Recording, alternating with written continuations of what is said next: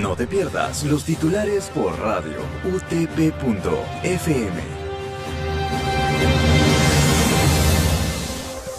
Buenos días, radio oyentes. Bienvenidos una vez más a los titulares por radio utp.fm. Siendo hoy viernes 30 de abril, estos son los titulares. Actualidad. Ministerio de Salud registró 3.495 nuevos casos de COVID-19 y 359 fallecidos.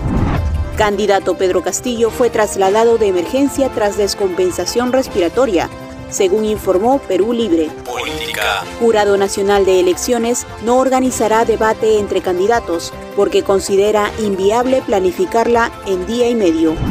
Presidente Sagasti invitó a candidatos presidenciales a debatir con respeto. Locales. Cementerio El Ángel solo cuenta con 30 nichos disponibles por aumento de casos de COVID-19. Ministerio de Desarrollos e Inclusión Social, a través del programa Caliwarma, facilitará alimentos para ollas comunes de Lima y Callao. Internacionales. Ciudadanos colombianos protestan por segundo día consecutivo contra la reforma tributaria que presidente Iván Duque no retirará. La Cámara de Diputados de República Dominicana despenalizó el aborto en caso de riesgo vital para la madre. Deporte.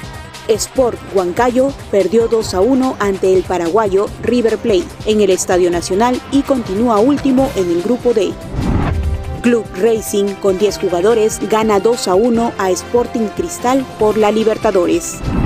Muy bien, radioyentes, esto ha sido todo por hoy. Los esperamos en una próxima edición. Que tengan buen día. Y esto llega gracias a la Facultad de Ciencias de la Comunicación de la Universidad Tecnológica del Perú, UTP.